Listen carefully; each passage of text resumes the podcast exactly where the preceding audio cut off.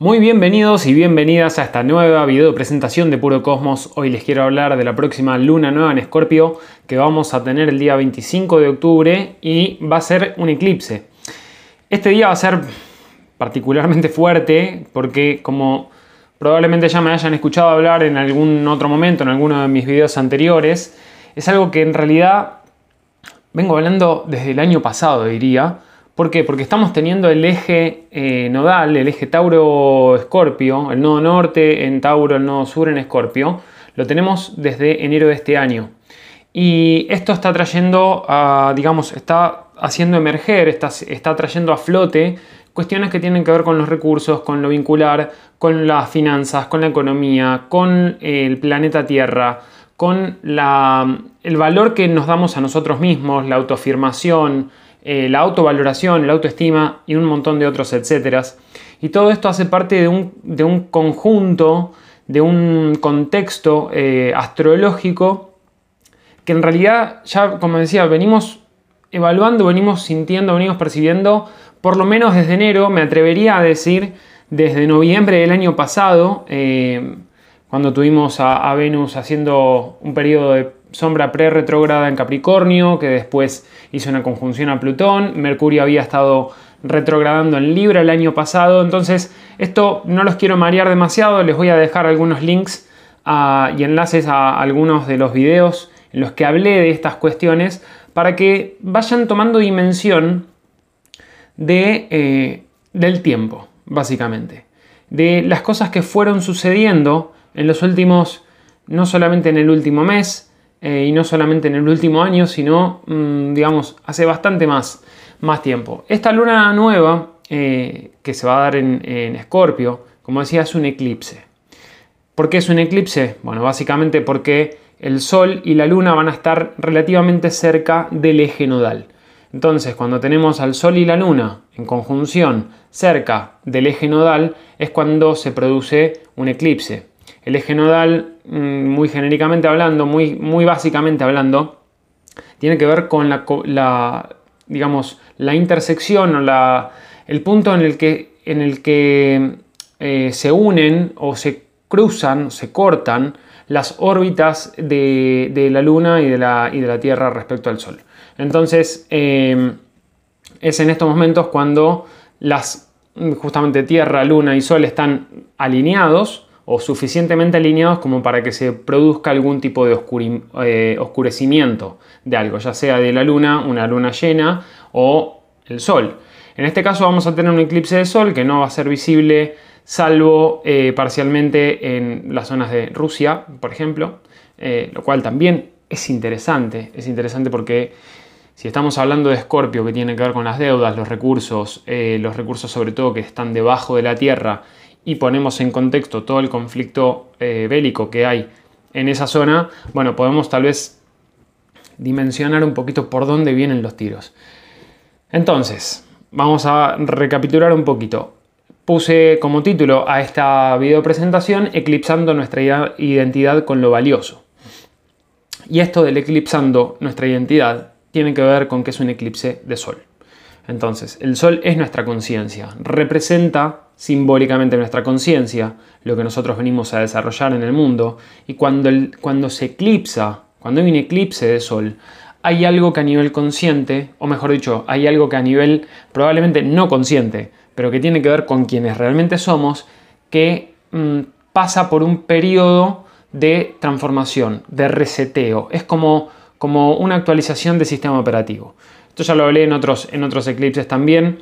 Eh, de hecho, los eclipses que fueron en abril y mayo también fueron fuertes, también fueron en el eje Tauro-Escorpio y se dieron justamente porque el Sol estaba transitando Tauro en aquel momento. Ahora que tenemos al Sol transitando Escorpio, es cuando tenemos esta, este nuevo eclipse. Pero también se va a dar en un contexto bastante álgido, bastante complejo. Eh, venimos, recordemos que como subí en el video eh, en el video anterior de la luna llena en Aries, de la luna nueva en Libra, mencioné un evento que es eh, muy importante, que es el Venus Star Point. ¿El Venus Star Point qué es? Bueno, básicamente un Venus Star Point es cuando tenemos una conjunción de Venus y el Sol. Estas conjunciones se dan aproximadamente cada cuatro meses eh, en distintos signos y nos hablan de una especie de ciclo nuevo eh, que comienza, ciclo nuevo o, cierre de ciclo, dependiendo, dependiendo de algunas cuestiones que ahora les voy a mencionar, que tienen que ver con lo venusino. Entonces, tienen que ver con algunas cuestiones ligadas al valor, al equilibrio, al balance, a las relaciones, a los vínculos, eh, todos asuntos venusinos como mencioné antes. ¿Cuál es la particularidad de este día? Y hago una pequeña aclaración. El Venus Star Point lo vamos a tener el día 22 de octubre. Se va a dar en el grado 29 de Libra, que es un grado, es un grado de culminación, es un grado de maestría, es un grado, se, lo conoce como grado anarético, es un grado, algunos lo dicen que es un grado kármico. Entonces, ¿cuánto de la energía libriana tenemos que, eh, digamos, aprender, integrar, eh, asimilar? Y en este caso, como Venus está directa, en realidad sería un cierre de ciclo.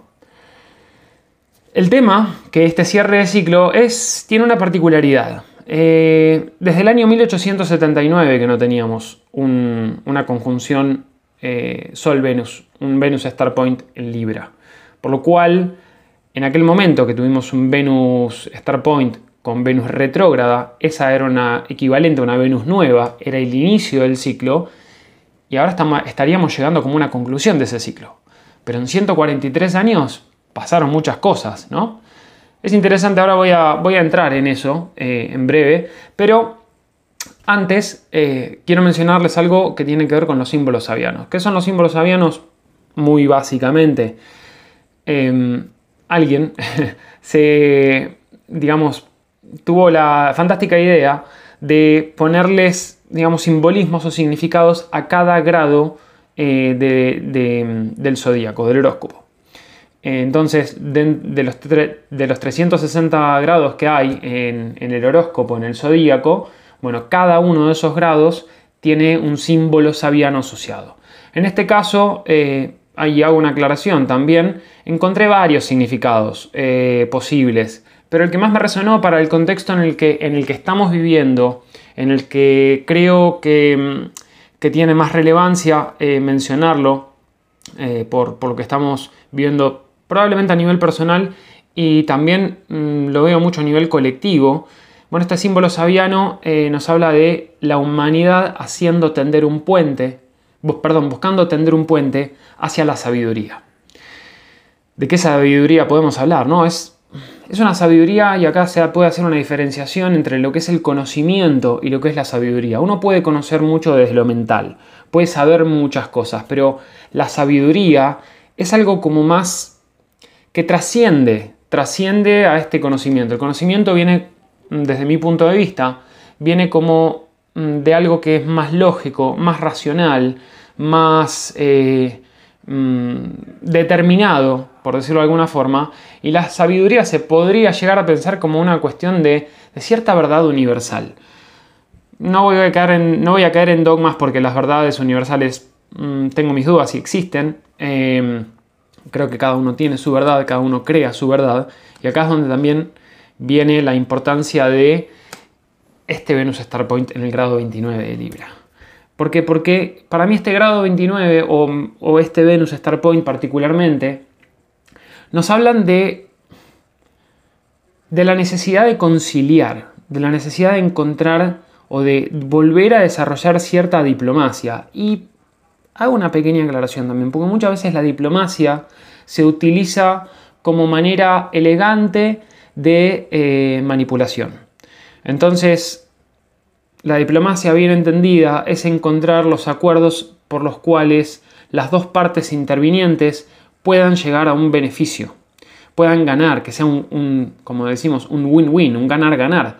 Eh, cuando la diplomacia se transforma en una cuestión excesivamente saturnina, y esto lo mencionan porque eh, Libra es regido por Venus y es, regido por Saturno también, por eso tenemos la formalización de contratos, tenemos los acuerdos eh, entre partes, la, por ejemplo, los, los casamientos tienen que ver con cómo formalizo un, vínculo, básicamente. ¿Está bien? Entonces, Si nos ponemos demasiado saturninos a tenernos demasiado a las normas, a las reglas y demás, esto se puede transformar en, una cuestión que es más burocrática que práctica, que es más burocrática que, realmente intencionada eh, en, la búsqueda del encuentro de un punto en común, de un, acuerdo. Y esto también con el contexto que estamos teniendo, ojo, porque muchas veces puede ser que dé la sensación de que se están buscando soluciones entre las partes y en realidad es todo piripipi, no pasa nada. Eh, estamos también atravesando un contexto, más adelante lo voy a mencionar, eh, que, pueda, que puede ser como de engaño o de autoengaño, de dispersar demasiado las energías, de no encontrar un foco concreto eh, y que también puedan ser, que tengan que ver con acciones que son que vienen por la espalda, que estamos queriendo acordar una cosa pero en realidad estoy haciendo otra. mucha dualidad, mucha contradicción, posiblemente traiciones. Esto lo estoy poniendo más a nivel colectivo, cada uno verá cómo le impacta a nivel personal esto. Pero bueno, acá algo interesante de, esto que decía, de la, necesidad de buscar conciliación, reconciliación, de volver a ejercer la diplomacia bien entendida, bien comprendida, que es eh, un medio eh, para que nos permite escuchar al otro, nos permite escuchar la necesidad que tiene el otro. Y tal vez eh, dejar de anteponer nuestras necesidades y nuestra postura, nuestra visión, como una, como una cuestión única. Es cierto y está bien que cada uno tenga su postura, que cada uno tenga su, eh, visión de las cosas, que cada uno tenga eh, que busque respetar también sus deseos y, demás, pero al vivir en comunidad, al vivir en sociedad, al ser seres vinculares, la comprensión, el entendimiento de lo que necesita el otro, de lo que está diciendo el otro, también creo yo que nos permite avanzar en un cierto grado de civilización. Esto no lo digo desde un punto de vista moral o ético, simplemente lo digo desde un punto de vista eh, relacional. y para mí una de las premisas es no le hagas a los demás lo que no quiere que te hagan a ti. Por lo tanto, acá hay una cuestión que eh, es necesario tal vez ponerse un poquito en el lugar del otro.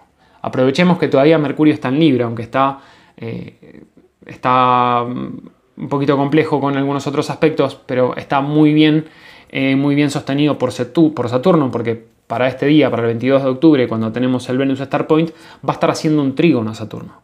Y esto nos ayuda a tener conversaciones adultas, a tener conversaciones que, eh, que podemos hablar de igual a igual, que podemos ver eh, tal vez dónde están, las, dónde están los puntos que pudieron haber sido hirientes para, para alguna de las partes, pero escucho al otro, escucho, lo comprendo y buscamos una solución que, pueda ser buena para ambos. De nuevo, eh, este sería como un ideal, eh, Libra es un signo muy idealista, eh, pero bueno, también está para algo, ¿no? Así que busquemos la manera de, encontrar esa, esa, conciliación, esa reconciliación. Y también acá voy a mencionar un episodio de Santiago Bilinkis. Santiago Bilinkis es un, ¿cómo lo podría calificar? Es una persona de, Argentina, es un, es un emprendedor, es un tipo eh, que, bueno, tiene, un podcast también, estuvo muchas veces entrevistado en programas de radio y en un episodio, lo voy a, lo voy a dejar mencionado, lo voy a dejar compartido en algún, eh, por acá arriba, lo voy a dejar en un episodio en el que hablaba de cómo reducir la grieta. Estamos, estamos atravesando un momento no solamente en Argentina, que esto lo, vivimos, lo venimos viviendo hace mucho tiempo, eh, pero a nivel colectivo se está viendo que hay como una cierta polarización. Hay, eh, hay esta polarización de la cual todos somos parte. Siempre digo que somos polaridad, somos polares. El problema es cuando nos cristalizamos en una de esas polarizaciones, o de esas polaridades, mejor dicho. Eh, y justamente él, que, habla, menciona también de esta polarización a la que estamos eh, sometidos.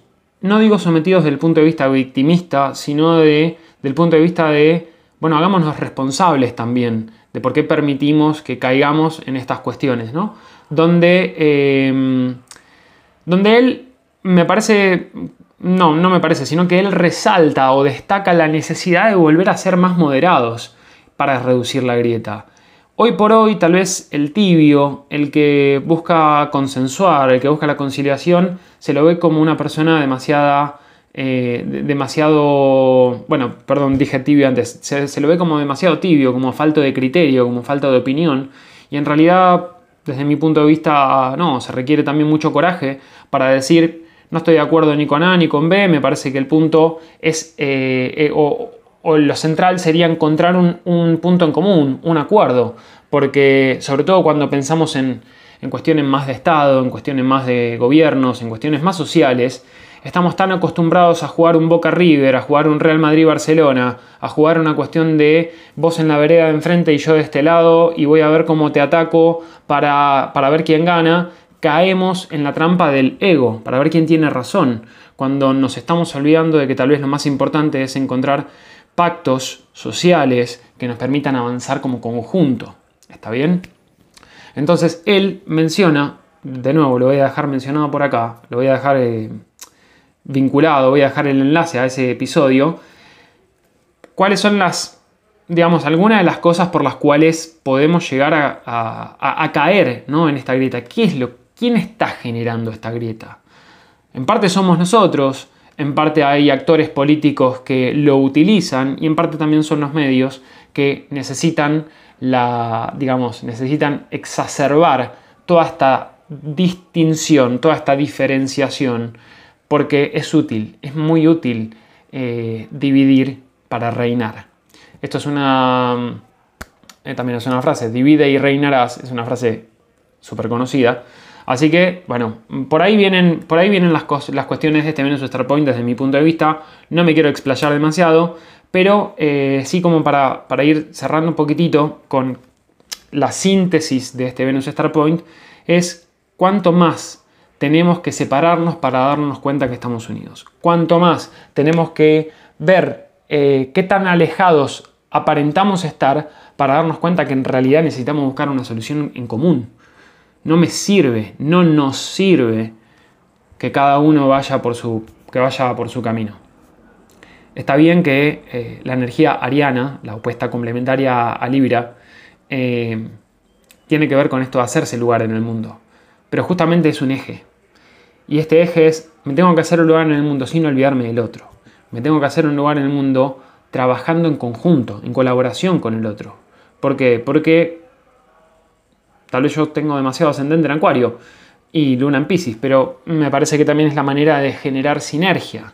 Y sinergia es también una palabra que se podría llegar a asociar a Libra, y sobre todo Mercurio en Libra. Bueno, eh, me estoy excediendo un poquito con esto del Venus Star Point, pero algo interesante también es que el primer Venus Star Point, este es el primero desde 1879, y esta es la carta que teníamos en aquel momento. Teníamos, se dio en el grado 0 de Libra, eh, se, dio con, se había dado con Mercurio en Virgo, pero sobre todo, fíjense qué interesante, que el Sol y Venus estaban en trígono a Marte en conjunción a Plutón en Tauro. Hoy tenemos todo un lío en el eje Tauro-Escorpio, el nodo norte en Tauro, Urano en Tauro, eh, y en aquel momento, hablando de los nodos, los nodos estaban en el mismo, en el mismo eje de elementos. Estaba el nodo norte, estaba en Capricornio, eh, hoy el nodo norte está en Tauro, los, ambos signos de tierra, y el nodo sur estaba en Cáncer, actualmente está en Escorpio, eh, y ambos son elementos, mm, elementos de agua. Entonces, ¿qué relación puede haber acá? Bueno, habría que remontarse al 1879, 1870, para ver qué cuestiones eh, en cuanto a lo vincular, en cuanto a lo productivo, porque recordemos Marte y Plutón son corregentes de Escorpio. Eh, donde va a estar ocurriendo esta luna, esta luna nueva, este eclipse de sol. Puede parecer que no tiene nada que ver todo esto que estoy diciendo, pero tiene mucha más relación de la que parece. Eh, así que, de nuevo, no me voy a explayar demasiado en esto ahora, porque ahí sí me podría ir demasiado lejos y eso sería muy de Marte en cuadratura Neptuno. Así que vamos. Eh, ah, y una cosa más les menciono pueden ver en el minuto 58 de un video que voy a dejar por acá de las andanzas de Venus, el Venus Star Point que tuvimos en Capricornio en enero de este año, que fue esta. Esta es la carta de, ese Venus Star Point. También teníamos a un Marte en Sagitario en aquel momento en cuadratura Neptuno. Hoy tenemos a Marte en el signo opuesto, en Géminis, haciendo una cuadratura a Neptuno. El Sol y Venus eh, habían estado en el grado 18 de Capricornio, casi en conjunción a Plutón. Así que fíjense, Sol, Venus, Plutón, Marte están bastante relacionados. ¿Está? Así que bueno, les voy a dejar el video ahí para que lo vean, para que vean de qué se trataba. Ese video de las andanzas de Venus eh, es un video largo, pero también daba la pauta de cosas que íbamos a estar viviendo este año y que se están manifestando bastante claramente. Bueno, vamos al punto. Importante.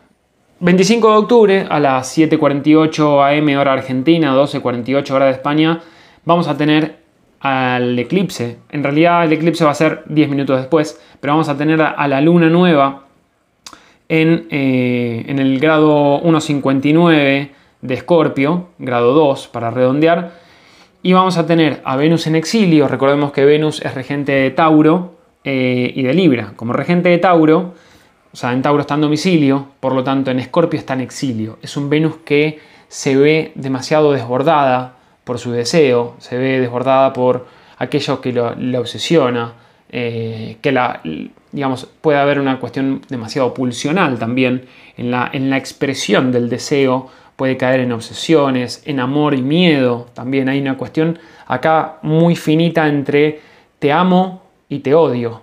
Por ejemplo, es eh, un Venus en Escorpio podría ser eh, contigo o sin ti. Eh, contigo para siempre o, o, contigo hasta la muerte. y que la muerte nos separe literalmente. Está bien, recordemos que Escorpio tiene que ver con la muerte, la transformación, la regeneración, la transmutación. También tiene que ver con lo oculto tiene que ver con nuestras pasiones más, más ocultas, porque hay cuestiones tabú ahí. Ahora, recordemos también que el eje Tauro-Escorpio es el eje de las posesiones, es el eje de lo que tengo, de mis capacidades, de mis recursos, para generar recursos, de mis talentos. Y en Escorpio es lo que comparto con los demás. Son los recursos compartidos, son los recursos más tal vez sutiles, también tiene que ver, como estamos hablando de posesiones, en definitiva, hay una cuestión muy vinculada a la, economía, a las finanzas, a las deudas, sobre todo en Escorpio.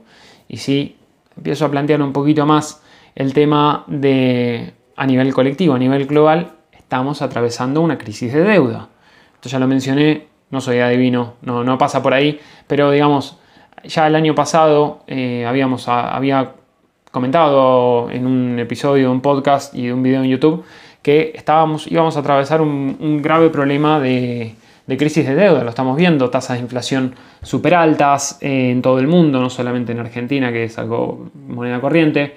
Eh, cambios muy fuertes en lo que tiene que ver con el uso de las monedas, las criptomonedas que, que, van, que vienen, que caen, que algunas se intentan mantener, la inestabilidad como una cuestión prácticamente clave. Se puede ver de manera muy claramente manifestada toda la inestabilidad que está trayendo ese Urano prácticamente en conjunción todavía al nodo norte en Tauro, que está haciendo la cuadratura a Saturno en Acuario, eh, y un montón de otros etcétera que no me, no me interesa repetir ahora, pero sí contemplen o consideren que, digamos, hay una correspondencia entre el cielo y la tierra, hay una correspondencia energética entre lo que pasa arriba y lo que pasa abajo.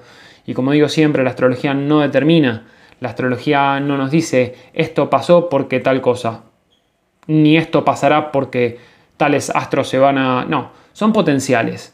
Y la astrología nos sirve para comprender mejor el tiempo. El tiempo de las, de las potencialidades, eh, o mejor dicho, cuáles son los momentos más propicios para que ciertas potencialidades tal vez se manifiesten. Es muy interesante porque esas potencialidades se van a manifestar de una u otra forma. El tema es cómo. Y ahí es donde se abre todo este abanico gigante de posibilidades. Entonces, eh, seguimos con, con esta, esta lunación, este eclipse, y hablo de nuevo del eclipse, recordemos que es un cambio en nuestro mindset, en nuestro en nuestro nivel de conciencia. El mindset es la estructura de pensamientos que nosotros podemos tener. Entonces, acá podemos ver que tal vez con, de nuevo, con, Plutón en, Capricornio, eh, que es el regente del nodo sur en Escorpio y es el regente de esta lunación, Marte también es el corregente de esta, de esta lunación. Y Marte y Plutón están en diálogo un poquito complejo, después lo voy a mencionar un poco más en detalle. Nos está diciendo cuáles son las dinámicas de poder, cuáles, qué cosas necesito soltar, eh, cuál es mi energía, cuál es la del otro, cuánto estoy dando, cuánto estoy recibiendo, cuánto me estoy fusionando, me estoy perdiendo en el otro. Esto si lo pensamos a nivel personal, a nivel colectivo es eh, cuánto dependo del otro. Dependo económicamente, dependo de los recursos del otro. Entonces acá es como la cosa se empieza a poner un poquito más, más difícil de, ver. Eh, por otro lado, a mediados del año que viene, más o menos en junio, si mal no recuerdo, el nodo sur va a estar tocando el grado matemático, em, perdón, lo del nodo sur correspondía al Venus Star Point, no, no a esto. El, porque el nodo sur va a entrar en el eje Libra-Aries. Eh, ¿Está bien? El nodo sur va a estar en Libra, el nodo norte va a estar en Aries, por lo tanto el nodo sur va a tocar el grado 29 de Libra, donde se dio el Venus Star Point, eh, donde se habrá dado el, Venus Star Point. Por lo tanto, Em, muy a nivel general también esta lunación nos, nos lleva a atravesar el vacío de la sensación o el vacío que nos puede generar esta sensación, esta percepción subjetiva. Recordemos que eh, Scorpio es un signo de agua donde prevalece mucho la subjetividad. Es mucho más etéreo, mucho más sutil todo. Entonces, los signos de agua tienden a ser mucho más subjetivos. No es algo necesariamente real y concreto. Para eso están los signos de tierra. Eh, sino que es algo más de cómo lo percibo. Esto no quiere decir, hago también esta aclaración, no quiere decir que lo, terrenal sea real y lo, lo, relacionado al elemento de agua no sea real. Simplemente digo que eh, las percepciones pueden ser súper reales porque es así como las vivimos y nosotros creamos esa realidad. Pero cuando nos permitimos reenfocar la mirada respecto a ciertas situaciones, tal vez nos damos cuenta que eso que creímos real eh, tenía una manera diferente de interpretarse. ¿Está? Entonces, podemos atravesar el vacío por la sensación de no tener ningún valor, de descubrir también nuestros talentos ocultos. Este es parte del, digamos, tal vez del beneficio o de la parte positiva que nos puede eh, proporcionar esta pérdida a la que nos estamos enfrentando. ¿Está bien? Porque estamos en temporada de eclipses. Y acá, en este eje Tauro-Escorpio, lo que buscamos es un balance entre lo material y lo espiritual. ¿Qué necesitamos soltar para evitar que se drene nuestra energía? Esto tiene que ver también con, eh, de nuevo, cuando compartimos recursos, tal vez estamos dando demasiado al otro. O tal vez estamos demasiado, dando demasiado a a nuestro trabajo porque nos podemos caer en, ciertas obsesiones, nuestros deseos de reconocimiento, de no abandono. Eh, entonces es como que nos queremos aferrar a ciertas cosas eh, y tal vez es un gran momento para despegarnos de eso, para soltar esas cosas. ¿Cuánto nos apegamos a situaciones o relaciones tóxicas también? Y de nuevo, la relación más tóxica que tenemos, que podemos llegar a tener, puede ser la que nuestra mente crea con, nosotros mismos. O sea, si nos basamos demasiado en nuestro propio sistema de creencias y no nos damos la posibilidad de romper fijezas, esto lo, también lo puedo relacionar con cuando tuvimos, si mal no recuerdo, fue la luna nueva en Leo, que era romper fijezas, tuvimos toda una, cuadratura, perdón, una, cruz fija por aquel momento, eh, entonces tal vez necesitamos romper fijezas para actuar con autenticidad, no desde el miedo, sino desde desde lo que realmente somos, de nuestra esencia. Escorpio, Plutón, escarban, rompen, sacan la mierda que hay mm, para, para descubrir aquello que está oculto. Y eso que está oculto, eso que muchas veces se llama sombra y muchas veces eh, a lo que muchas veces le tenemos miedo, bueno, no es necesariamente eh, para tenerle miedo a aquello que está en la sombra. Aquello que está en la sombra es algo de lo que no somos conscientes algo que no está, no está visible para, para nuestra propia percepción. Pero si nos damos el permiso de soltar miedos, de soltar el control, también Escorpio es un signo que controla mucho. Por eso se aferra tanto también. Entonces, si soltamos estas cosas, tal vez tenemos la posibilidad de encontrar ese gran tesoro dentro nuestro. eh, pero necesitamos darnos cuenta a qué estamos apegados, qué es lo tóxico de, de aquello a lo que le damos valor. ¿Tiene valor todavía eso que nos gusta, que nos atrae, que nos apasiona? ¿O en realidad es una pérdida de energía? Es una pérdida de energía porque en realidad es una pérdida de nuestra esencia vital. Es un momento también con esta lunación, con esta luna nueva, con este eclipse, también es un periodo de tiempo de por lo menos seis meses, yo me, atrevería a decir que como es un eclipse va, a durar más tiempo, bastante más, eh, por todas las implicaciones que hay, pero nos lleva también a hacer cambios profundos en relaciones y vínculos con aquello a lo que valoramos. Esto de nuevo son temas que ya he mencionado en otros videos, que son eh, por ejemplo, en el de masterizando los vínculos eh, de la luna nueva Libra, luna llena en Aries, bueno, los ven después y, tal vez ahí pueden, pueden sacar alguna conclusión un poquito más, más global. Porque de nuevo, la astrología nos permite ver el, paso del tiempo, ver, ver el progreso, eh, la evolución de, lo que realmente somos. estamos acá para, para, seguir integrando cosas a veces dolorosas, a veces alegres. Eh, es el vaivén de la vida, es el ciclo, es el reciclaje, es el compost. Es aquello que nosotros tenemos que soltar a veces para, para que salga algo nuevo, ¿no? para, que, para regenerarnos, para transmutar. Y una de las cosas que se transforma también es eh, nuestros deseos, nuestras pasiones, nuestra economía, nuestras finanzas, eh, nuestras finanzas compartidas. Esto a nivel, a nivel de países, a nivel mundano, ¿qué les voy a decir? ¿no? Está bastante claro. O sea que si no nos damos cuenta que hay muchas cosas que están cambiando, se están hay muchas empresas, Google, Google por ejemplo, eh, hizo un convenio con Coinbase, que es una de las mayores empresas de, eh, de exchange, de, ¿cómo llama?, de cambio, eh, casas de cambio, por decirlo de alguna manera, de criptomonedas, para poder aceptar pagos en criptomonedas. Digamos, hay una cuestión que más allá de que todavía tenga necesite mejoras, necesite mayor desarrollo y sobre todo necesite mayor facilidad para implementarse y, principalmente necesite una mayor conciencia del impacto ecológico que tiene. Esto tan uraniano que tienen las criptomonedas a veces no miden las consecuencias de lo que puede implicar a nivel de recursos. Y recursos es una palabra del eje Tauro-Escorpio. ¿Está? Perdón si estoy como mezclando un montón de cosas, eh, no me voy a justificar en la astrología, pero Marte en Géminis en cuadratura Neptuno en Pisces, sí puede ser un poquito disperso. Eh, en fin, bueno, cuestión que estas transformaciones que estaba viendo en la economía nos va a llevar también, o nos puede llevar, a hacer cambios en la manera en la que nosotros tenemos de producir, tanto a nivel personal, como a nivel colectivo, como a nivel social, como a nivel eh, país, cambios en eh, las, eh, las, formas de producir alimentos, la forma de producir energía, la forma de, hacer que sean todas, de encontrar una mayor sustentabilidad. Ahora, poco se habla, y esto sí me parece muy importante, es que estamos buscando la manera de generar más energía o de que sea más sustentable, pero no se está hablando en casi ningún lado de bajar el consumo.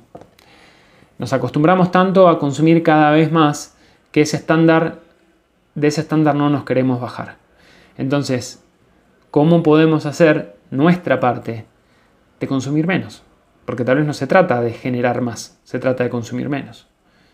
Tal vez, si integramos bien todas las energías que este, este tránsito del nodo norte en Tauro y del nodo sur en Escorpio nos pueden dejar como enseñanza, tiene que ver con, muchachos, no busquen no busquen generar más, porque si generan más es porque están consumiendo más. ¿Qué tal si buscamos la manera de ser más eficientes, más sustentables en la, manera en la que tenemos de consumir, primero que nada? Por lo tanto, como, digamos, como para ir eh, haciendo una pequeña síntesis de esto, hay un reseteo de conciencia, hay una posibilidad de resetear nuestra conciencia en temas relacionados a las posesiones, a lo que es tuyo, a lo que es mío, a cuánto quiero quedarme con esto, a cuánto eh, siento que esto me pertenece exclusivamente a mí. ¿Está bien? Y esto, lo que sea, puede ser un objeto, puede ser un sujeto, puede ser una emoción, puede ser una sensación, un sentimiento. Entonces acá también de nuevo es cuánto necesito dejar ir la idea de aquello que creo poseer. Se los dejo ahí. Eh, vamos a ver un poquito los núcleos energéticos de esta, de esta lunación. Bueno, tenemos a Plutón, que es el regente de esta lunación. Está ya directo, entró directo eh, justo antes de la, de la luna llena en Aries. Eh, está directo en el grado 26 de Capricornio, haciendo una cuadratura a la. Digamos, es una cuadratura abierta, son 6 grados de separación, pero cuadratura al fin a al Sol y a la Luna. Y también está haciendo una cuadratura en aplicación, porque Mercurio va a seguir avanzando, eh, bueno, justamente Plutón a Mercurio. Entonces, podemos caer desde la mente en buscar la sombra, que me está mintiendo. Me está mintiendo, no me está diciendo todo lo que, lo que, lo que tiene que decirme. Eh, hay, a pesar de que estamos intentando buscar eh, cierta conciliación, mm, no me creo todo lo que me están diciendo. Tiene que haber algo más. me puedo caer en obsesión, me puedo caer en una mente súper detectivesca, en buscarle eso que está ahí en el fondo que yo intuyo que no me están diciendo. En la mentira, en, la, si vamos a hablar más de más a nivel de estados, de gobiernos, de empresas también obviamente, eh, la corrupción que hay puedo percibir que hay cierta corrupción eh, y que no me queda claro qué es lo que me están ocultando. Así que también es algo muy importante para tener en cuenta, porque aparte, este Plutón que está en cuadratura a, Mercurio, Mercurio está en Libra y está rigiendo a Marte en Géminis. Marte está en cuadratura a Neptuno, es un poco lo que les mencionaba antes. Marte está en cuadratura a Neptuno, por suerte está haciendo un trígono eh, en aplicación a, Mercurio en, Libra y está en quincuncio, es una, digamos el quincuncio, esta línea verde que ven acá, es un aspecto difícil, es como difícil en el sentido difícil de ver, difícil de percibir. Y es interesante que los dos regentes, regente Plutón, corregente Marte, de esta lunación y del nodo sur, estén que no se ven bien. ¿Quién ejerce el poder? ¿A dónde, a dónde llevo mis acciones? Pero mis acciones están dispersas, porque Marte en Géminis es eh, el foco que pretende tener Marte para tomar acción, se dispersa en la multiplicidad de opciones que ofrece Géminis. Y además, al estar haciendo cuadratura con Neptuno, es como me están viniendo cosas que me están desbordando también. Quiero tomar acción por un lado y me distraigo, me disperso, me pierdo. Em, tal vez las acciones que tomo, recordemos que Marte es el guerrero, Neptuno es regente de Pisces, Marte es regente de Aries. Acá hay una cuestión también de, separación, de separación desde el vientre al nacimiento, de separación entre, ok, me vengo a hacer un espacio al mundo, pero quiero estar de alguna manera conectado al todo y me, me pierdo ahí. Me pierdo porque no sé cómo luchar contra eso. Y tal vez esa lucha que creo tener con otro en realidad no es más que con mis propios miedos, con mis propios demonios, con mis propios... Eh, con mis propias contradicciones también. Así que recordemos que tanto Géminis como Neptuno son signos duales. Eh, Marte, eh, Marte al estar ahí en, digamos, en quincuncio a, Plutón,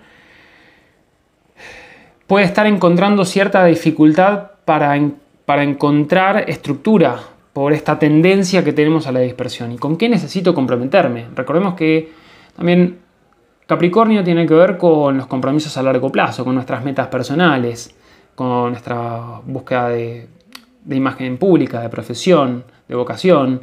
Está, Plutón está transformando todo eso. Está transformando a nivel personal todas estas cosas que mencioné. A nivel colectivo, estructuras de autoridades, ¡pum! Esto se va. Marte en cuadratura a Neptuno y en quincuncio a, a Plutón. Puede darnos la pauta de que puede haber muchas renuncias ¿Renuncias a qué? Porque Pisces disuelve el ego. Entonces ya no puedo más con esto. Esto me está desbordando. Y estas renuncias las podemos ver en todos los ámbitos. Renuncias en trabajos, renuncias en gobiernos, renuncias en ministerios. Puede haber grandes caídas de líderes, probablemente. Así que también veamos cómo está impactando esto. Y tal vez estas caídas de líderes yo creo que esto lo vamos a digamos, esto no va a pasar necesariamente el 25 de octubre. El 8 de noviembre tenemos otro eclipse, que va a ser un eclipse, de luna, y ese va a ser más intenso que este. Así que vayan preparándose, porque ahí se van a venir cambios. ¿Significa que va a pasar algo exactamente el 25 de octubre o el 8 de noviembre? No. Pero es una ventana de tiempo que yo me atrevería a decir que por lo menos hasta diciembre vamos a estar viviendo. Y si tengo que ser un poquito más, más amplio, mínimo, mínimo hasta marzo vamos a estar atravesando periodos de cierta convulsión a nivel personal, a nivel social, a nivel económico, a nivel financiero, a nivel de recursos. De nuevo, ya lo estamos viendo. Eh, lo que se está viendo con la guerra Rusia-Ucrania. Ha habido supuestamente intenciones de apaciguar o de buscar acuerdos y en realidad era todo lo contrario. Te digo una cosa y hago otra. Marte en Géminis en cuadratura Neptuno. Esa cuadratura se va a sostener por lo menos hasta finales de noviembre, principios de diciembre. Y en marzo va a volver a pasar. Eh, hay algo bueno.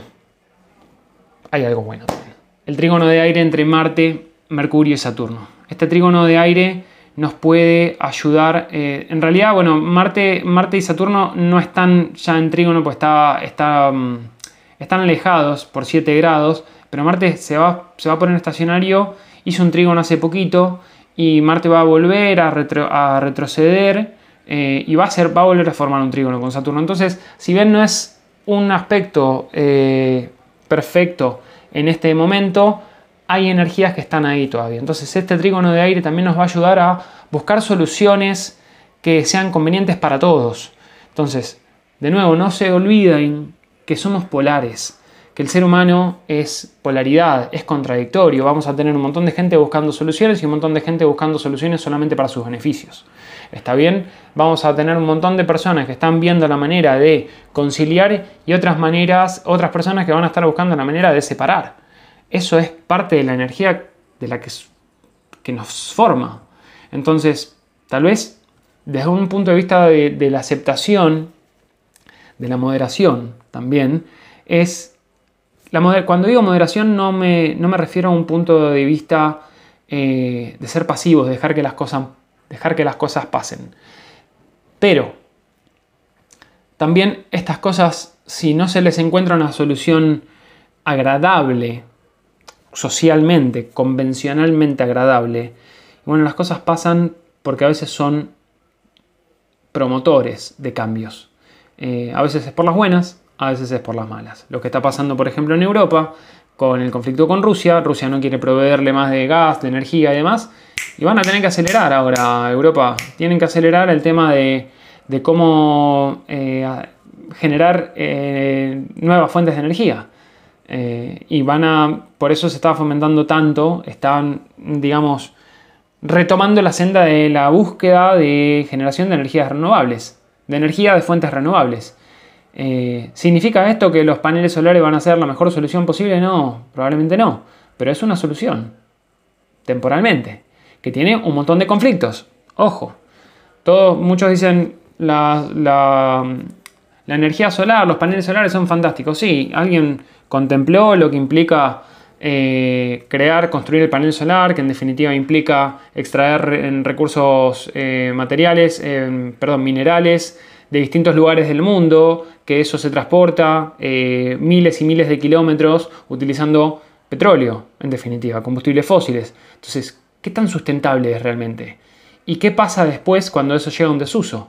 Toda esa complejidad que se generó por la creación, por la producción, por la fabricación de ese panel solar, si no encontramos una manera sustentable de reciclar eso, vamos a estar contaminándolo también. De nuevo, no estoy diciendo que está bien, que está mal, es algo que mm, tal vez muchas veces no se consideró porque se ha hecho un gran, un gran marketing desde algún punto de vista. Y para aclarar mi posición, yo soy pro energías renovables pero todavía no le hemos encontrado la vuelta a la manera más eficiente y sustentable de llevarla a cabo. ¿Por qué? Porque estamos 40 años atrasados, porque no se le, no se le dio la importancia que merecía hace 40 años. Y ahora estamos viendo cómo pagar, cómo pagar ese costo. ¿Está bien? Tenemos, tenemos deudas, Escorpio. ¿Cómo vamos a hacer frente con esas deudas que tenemos? ¿Sí? Bueno, Saturno también está directo. Esto también va a realzar algunas cuestiones que tienen que ver con, ok, bueno, vamos, vamos a darle estructura, vamos a integrar todo esto. Y Júpiter está por reingresar a Pisces. Esto también es, interesante, será cuestión de otro, de otro video, que además también ese Júpiter en Aries está en quincuncio a la lunación. Así que ese Júpiter en Aries, eh, en quincuncio, que está a punto de, entrar en Pisces de nuevo, puede recargarnos de ciertas fantasías que nos cuesta, nos cuesta ver el sentido a todo esto, o la dirección. a dónde vamos? Y tenemos que hacer un esfuerzo. Tenemos que hacer un gran esfuerzo a nivel personal y a nivel colectivo.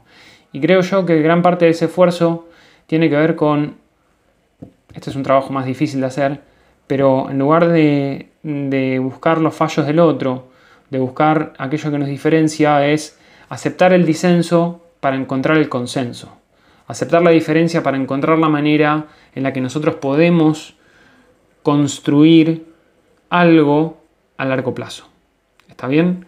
Así que bueno, creo que eso es todo. El video se me hizo bastante largo, eh, pero bueno, era un tema que me parecía interesante. Es muy probable que en los próximos días también haga un video en vivo con, una colega eh, para hablar probablemente de alguno de estos asuntos. Y bueno, ya, ya los mantendré al tanto. Así que bueno, les mando un abrazo, espero que esto haya sido de utilidad y nos estaremos viendo la próxima vez. Hasta luego.